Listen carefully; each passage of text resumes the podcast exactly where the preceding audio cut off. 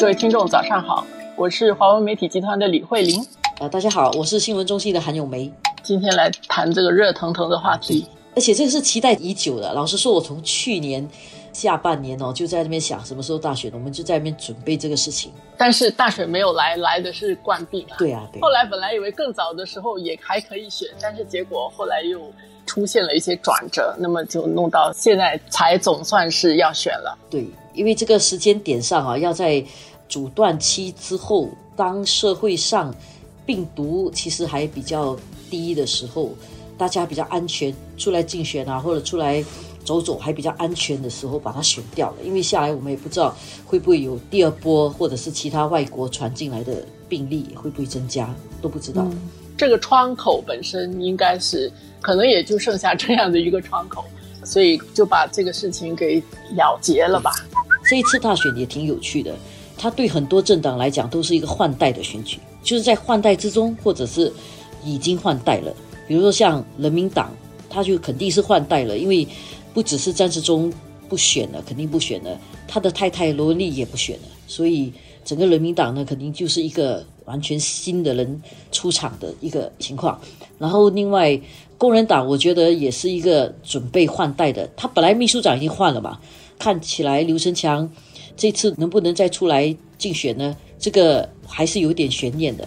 然后，即使他出来的话，我一直都认为说他这次应该不会在阿育尼再选，因为以他的性格，我的感觉啊，观察他这么久，他是一个能够把党的发展放在个人当不当选之前的。他可能会带一队人去一个新的集选区也说不定。嗯，而且无论怎么样，这一次因为已经是他不是秘书长了嘛。毕丹心应该是筹划整个大选的部署工作的人，所以风格上可能跟过去也不一样。因为无论怎么样，你过去最后能够拍板，可能还是秘书长可以拍板做一些决定，所以这个也是值得看的。当然，这次有一个新政党老牌的 老牌候选人新政党，这个到底会是怎么样？它有新有旧的一种情况，但是它是一个新的。气象吧，大概希望有陈庆木医生他会去哪里，也真的很有趣。我自己观察嘛，他大概去个单选区胜算比较高。但是我在想，以他比较这么沙场老老将，对雄心勃勃沙场老将，加再去一个单选区，他大概觉得很没有挑战性。所以他连总统选举都选过了了，再加去一个单选区，实在是。不是很有挑战性吧？没有赢，对对对，我猜他应该会领军去一个集选区。但是如果从策略上来讲，他去一个单选区的胜算会比较高。还有一个点，我觉得挺有趣的啦。刚才我们提了刘成强，就是在 Facebook 就看到陈川仁和刘成强一起喝下午茶，所以也是他进医院之后呢，第一次看到他的照片。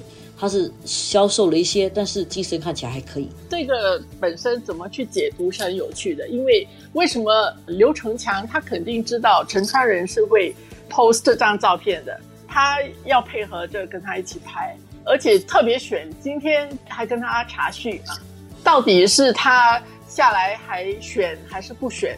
这个我想刘成强先生也不是没有去考虑的很深的人。而且他是在选举这个问题上，他是一个策略家，他不是一个普通人。对，所以就就不要光是看说，哎，议长为什么选择今天去，然后今天 post 个照片，我觉得也可以想一下，这个刘先生的想法可能会有哪一些。而且你看啊，前几天他的秘书长去见他，他们都没有 post Facebook。